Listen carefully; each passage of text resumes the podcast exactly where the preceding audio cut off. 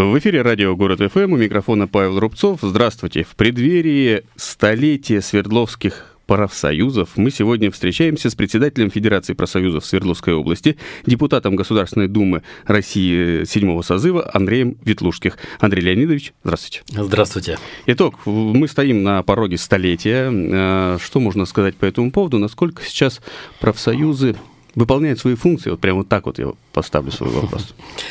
Во-первых, я хочу сказать, что сто лет – это мощнейшая история. И такая информация, которая э, сегодня э, вот у нас из архивов есть, э, еще раз говорит о той огромной роли, которую выполняли и выполняют профсоюзы в нашей стране. В 20-е годы, помню, там ликвидация безграмотности, mm-hmm. и именно профсоюзы на заводах организовывали э, систему кружки вот э, по организации грамотности. Тогда же на село 25 тысяч рабочих поехало, кто-то возглавил колхозы, э, но самое главное, эти рабочие обучали жителей села пользованию механизмами, тракторами, комбайнами и только со Свердловской области профсоюзы, профсоюзная это была в том числе работа, найти этих людей. 1700 человек поехало на село помогать в 30-е индустриализация, большое количество людей переезжает в города. Это вопросы жилья, это вопросы освоения профессий, это вопросы э, строения, строительства заводов и освоения новых технологий. Угу. Годы войны, 22 э, июня, в первый день войны, везде прошли профсоюзные собрания, были поставлены производственные задачи перед, в том числе, профсоюзными организациями. И когда уходили на фронт э, работники предприятий, им на замену приходили и женщины, и домохозяйки, и э, молодежь. И вот это массовое освоение профессии, наставничество, э, уже тогда фронтовые бригады, и этим, конечно, занималась все профсоюзные организации. После войны детское оздоровление, взрослое оздоровление, снова и строительство, и занятия спортом, э, фонды социального страхования и гострудинспекция, которые сегодня отдельно работают, угу. тогда были в ведении профсоюзов. В 90-е годы перестройка.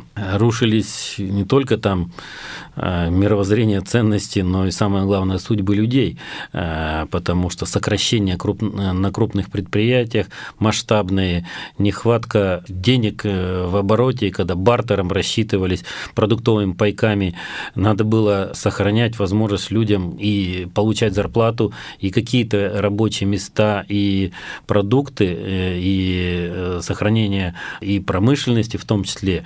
Понятно, что это во взаимодействии с властями и так далее. И это огромная работа профсоюзов. Тогда же из-за долгов по зарплате серьезные трудовые конфликты, тогда зарождается система правил, система социального партнерства. В Свердловской области одни, мы одни из первых подписали трехстороннее соглашение работодатели, власть, профсоюзы о правилах, как не допускать или как проводить, если э, предприятие ликвидируется, э, сокращение, как угу. создавать рабочие места, как не допускать долгов по зарплате. И, конечно, это э, вот если все это объединить одним таким тройным лозунгом, то мы говорим, подходя к столетию, что гордимся прошлым, боремся за настоящее, за настоящие ценности, за настоящее время и верим в будущее.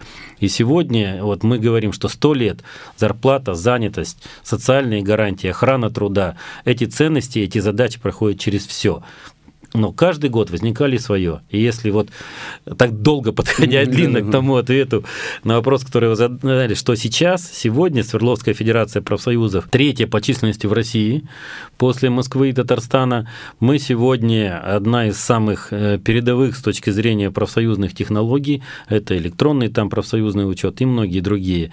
Э, но самое главное, около 700 тысяч членов профсоюза, 50 тысяч профсоюзных активистов из них, вот 50 тысяч ежедневно выходят на эту вахту, э, помогать людям, отвечают на вопросы по охране труда, по нехватке спецодежды, э, консультируют по трудовому кодексу, э, по сверхурочным там ну, и, так далее, и так далее. Есть да. у тех, кто 50 работает. тысяч человек ежедневно профактива только.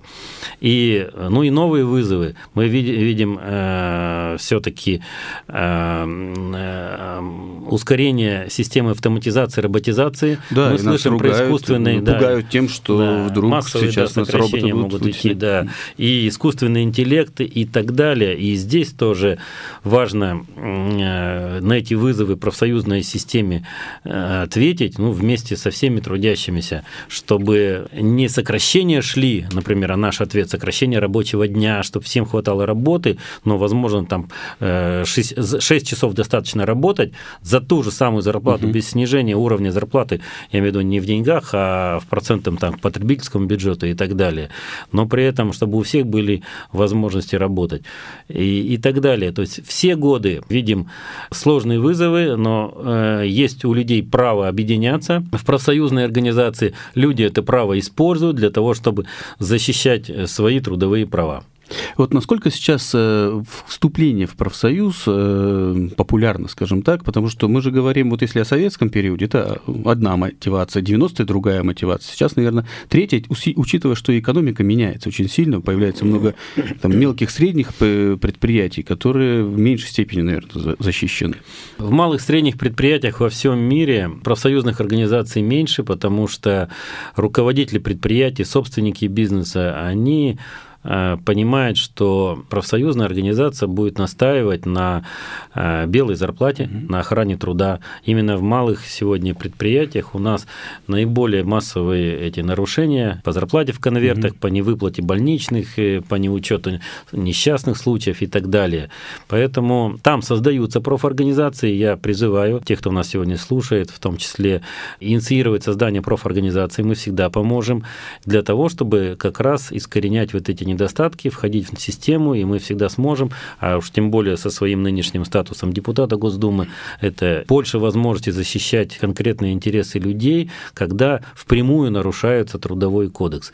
Если говорить про крупные предприятия, про бюджетную сферу, где нет вот такого гонений, скажем угу. так, на профсоюзы, то там 50, 60, 70, 80, 90 процентов э, работников, в зависимости там, от отрасли, это члены профсоюза, приходя люди, видя мощную систему, систему профсоюза, видя этот инструмент, 1% от зарплаты – это там, одна зарплата за 7 лет. То есть это нормальная э, страховка э, для кого-то на случай э, проблем в трудовых отношениях. Для кого-то это самореализация для профактива, для кого-то это дополнительная информация, потому что мы постоянно рассказываем о новинках трудового кодекса mm-hmm. и так далее. Каждый находит свой мотив в системе профсоюзов, и сегодня профсоюзы, как и сто лет, важны и нужны людям. Как реагируют э, работодатели на деятельность профсоюзов? Потому что я знаю, что периодически были конфликты, серьезные конфликты между профсоюзами и работодателями. Сейчас привыкли уже к тому, что профсоюз – это та организация, которая стоит за рабочим? Да нет, ну сто лет привыкнуть не могут. Я думаю, никогда э, и не привыкнут э, некоторые собственники, привыкшие там, к авторитарному стилю, о том, что тут кто-то им указывает на нарушение закона. Всегда были, есть такие социально безответственные, скажем, э, как их называют руководители. И в то же время есть огромное количество руководителей и собственников, которые с уважением относятся к своим э, трудящимся, э, с уважением относятся к роли профсоюзах, к праву людей объединиться в организацию, в профсоюзную организацию. Мы даже назвали, есть две стратегии. Стратегия взаимного усиления, когда профорганизация и работодатель усиливают друг друга. Профорганизация помогает Э, в формировании корпоративной культуры, снижение текучки, повышение производительности труда, решение каких-то э, мелких проблем, которые возникают всегда в коллективе, работодатель в обмен держит достойную зарплату, все сложные случаи обсуждает с коллективом, социальные гарантии соблюдает и уважает право профсоюзной организации высказывать свое мнение по э, управлению производством.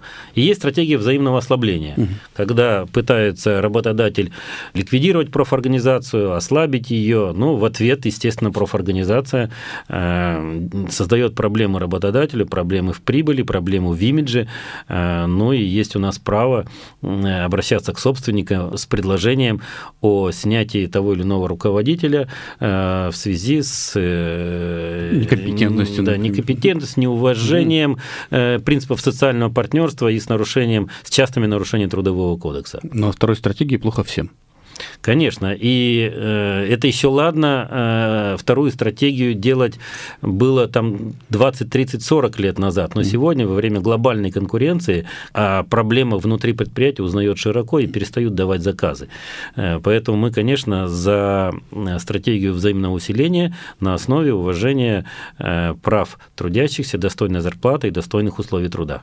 У нас очень много уповают на государство, государственное регулирование, инспекция по труду и прочее, и прочее. Профсоюзы и государство, вот как они соотносятся в данном случае, за что отвечает профсоюз, за что отвечает государственное регулирование? Ну, государство все равно над э, всей системой э, взаимодействия, в том числе бизнеса и профсоюзов, э, человека и производства, и государства, правила э, и выполнение этих правил и контроль.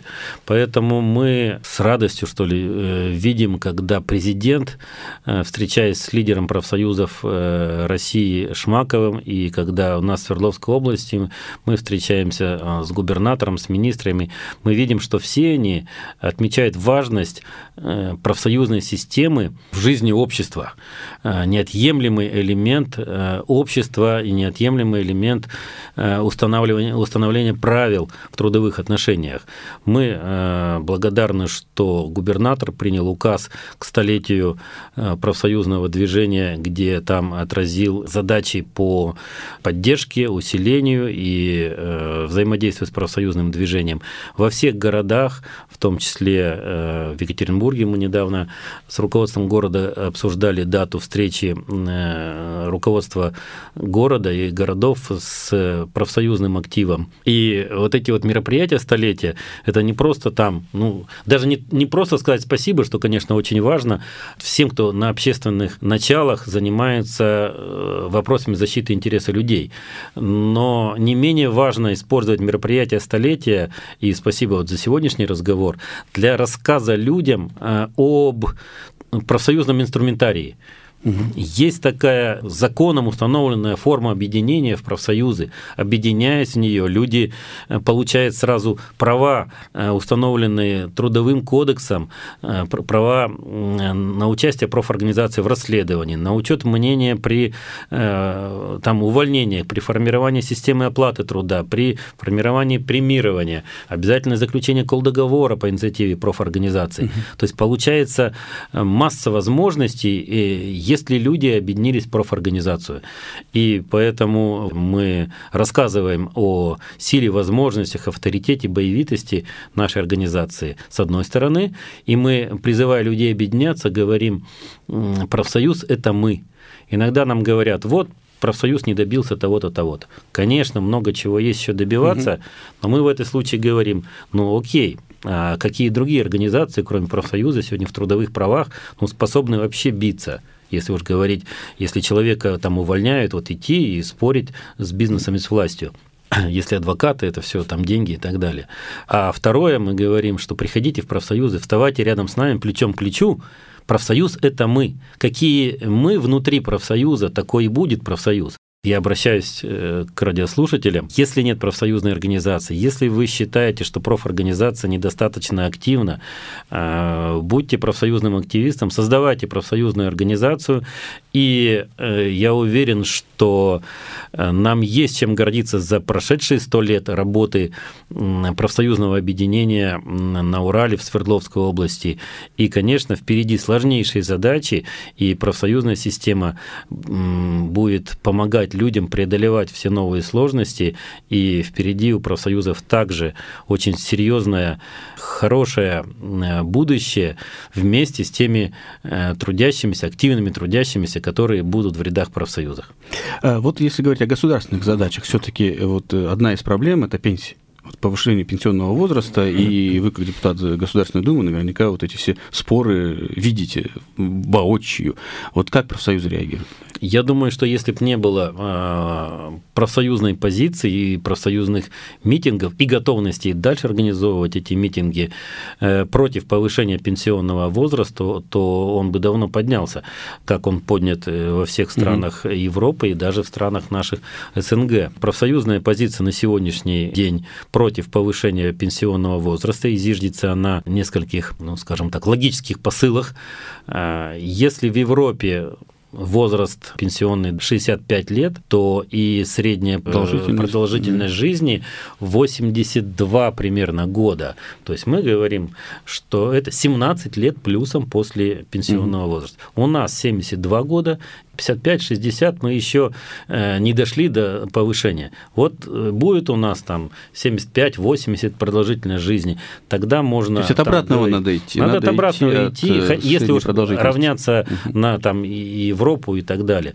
Но дальше же надо еще и говорить о э, размере пенсии. Мы понимаем, угу. что она сегодня небольшая, и поэтому э, сегодня там, окей, там через 5 лет, ну тогда пенсия такая, что ну можно жить не подрабатывая. Некоторые называют это ее не пенсией, а ну, дополнительным пособием по возрасту, угу. потому что возраст требует дополнительных расходов.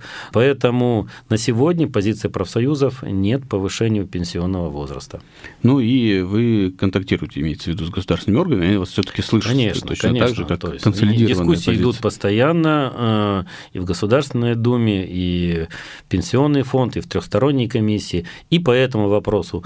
И э, долго мы добивались вот, э, минимального э, уровня э, заработной платы, чтобы mm-hmm. она была не ниже прожиточного минимума. Mm-hmm. Вот как к нашему столетию специально, будто бы сначала решение Государственной Думы о том, чтобы приравнять минималку к прожиточному минимуму не позже 1 января 2019 mm-hmm. А с 2018 года уже поднять до 9489 э, рублей. Дальше э, Шмаков встречается с президентом, и президент говорит, что мы должны смочь э, уравнять еще раньше, к 1 мая, к празднику рабочих mm-hmm. и трудящихся к празднику. И третье, решение Конституционного суда о том, что в минимальную зарплату не должны входить уральские, не должны входить там компенсационные органы по охране труда. Долгая борьба профсоюзов за этого, она вот закончилась этими решениями, это э, здорово. Понятно, что мы будем двигаться дальше. Дальше задача повышать минимальную зарплату уже до потребительской корзины, угу. то есть это уже когда не уровень ну, самый самый выживаемости. выживаемости, а уровень уже ну более-менее э, такого, чтобы человек мог э, ну и в кино хотя бы раз в месяц сходить. И эти, в расчетах потребительской корзины около 22 примерно э, тысяч э, рублей. Ну что ж, удачи в этом направлении. Наверное, стоит еще раз поздравить всех, кто причастен к профсоюзам, а причастны многие, да. с, со столетним юбилеем. Я э, хочу и поздравляю э, всех, кто нас слушает, с э, юбилеем э, профсоюзов Урала, профсоюза Свердловской области. Я хочу сказать огромное спасибо всем тем, кто работал в профсоюзах, кто состоял в профсоюзном движении и тем самым помогал создать в обществе правила в интересах трудящихся, правильные законы, нормы, Успеха всем, здоровья, вместе мы сила, достойной зарплаты, достойной жизни. Спасибо большое. Присоединяюсь к вашим поздравлениям. Напоминаю, что у нас в гостях был председатель Федерации профсоюзов Свердловской области, депутат Государственной Думы России Андрей Ветлушких. Спасибо. С праздником. Спасибо.